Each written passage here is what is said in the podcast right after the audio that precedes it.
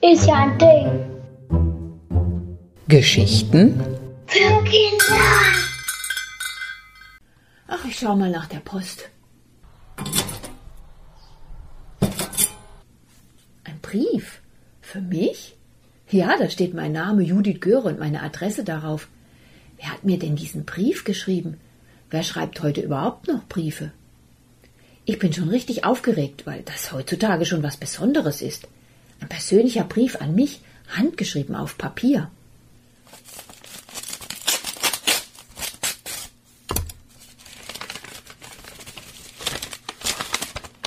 Der ist von meiner Patentante Maria. Sie ist schon fast 90 Jahre alt und hat kein Mobiltelefon oder Computer. Sonst hätte sie mir ja einfach eine E-Mail schicken können. Die könnte ich dann einfach in meinem Postfach unter Tante Maria abspeichern. Doch wenn ich ehrlich bin, finde ich das so viel schöner. Den Brief muss ich auf jeden Fall aufheben. Aber wo könnte ich den aufbewahren? Vielleicht in meiner Schreibtischschublade? Aber dann liegt er einfach nur so herum. Ich brauche eine Brieftasche. Ich schaue mal im Internet.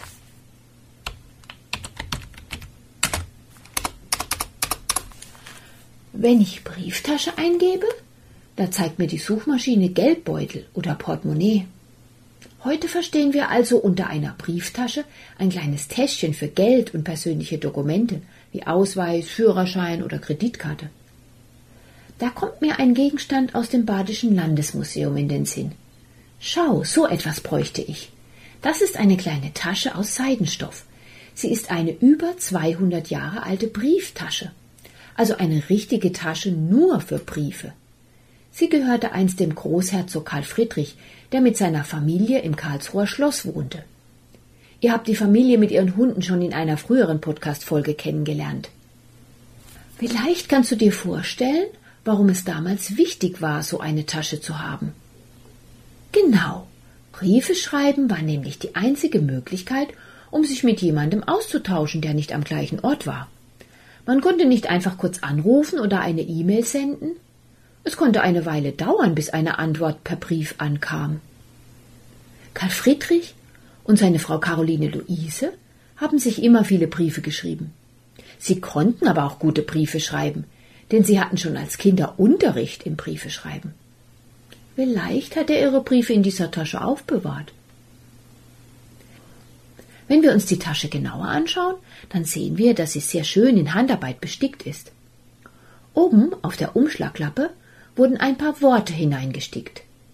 Es sind französische Worte und sie bedeuten übersetzt Möge Gott ihre Lebenstage verlängern. Das hört sich doch wie ein Glückwunsch zum Geburtstag an, oder? Vielleicht war es ja sogar ein Geburtstagsgeschenk. Die Vorderseite der Brieftasche ist mit verschiedenen Pflanzen bestickt. Das sind Blumen, ein Palmenwedel und ein abgebrochener Eichenbaum, an dem ein Ring hängt. Das soll ein Lorbeerkranz sein. Direkt darunter lehnt am Baumstamm ein großes Schild. Was auf den ersten Blick wie ein Muster aussieht, entpuppt sich bei genauerer Betrachtung als zwei Buchstaben. Das sind die Anfangsbuchstaben C für Karl und F für Friedrich. Will man einen Brief in die Tasche einlegen, hebt man die Klappe nach oben an und kann sie nach vorne öffnen. An der Seite sieht man den grünen Stoff, der wie bei einer Ziehharmonika in Falten gelegt ist. Man kann die Tasche nicht zu weit nach vorne öffnen. Damit soll verhindert werden, dass ein Brief herausfällt. An der oberen Klappe ist eine lange Kordel befestigt, die zum Verschließen einfach um die Tasche gewickelt wird. Wahrscheinlich hatte Karl Friedrich nicht nur diese Brieftasche für private Briefe, sondern auch eine für wichtige offizielle Briefe und Dokumente. Ich stelle mir gerade vor, wie er sie bei sich trug, wenn er unterwegs war. So wie ich meinen Geldbeutel bei mir habe. Diese Brieftasche sieht fast ein wenig aus wie mein Geldbeutel. Der Unterschied ist gar nicht so groß. Die Form ist schon ganz ähnlich. Ich habe zwar keine Papierdokumente darin, aber stattdessen kleine Plastikkarten, für die es kleine Fächer gibt. Und ein paar Geldscheine habe ich auch noch dabei. Also hat sich aus der Brieftasche, wie du sie hier siehst, der Geldbeutel entwickelt. Als es üblich wurde, nicht nur mit Münzen, sondern auch mit Geldscheinen zu bezahlen, hat man diese mit in die Brieftasche getan. Deshalb sagt man heute noch manchmal Brieftasche zum Geldbeutel. Hast du schon mal einen Brief geschrieben? Ich werde mich gleich hinsetzen und meiner Tante Maria antworten.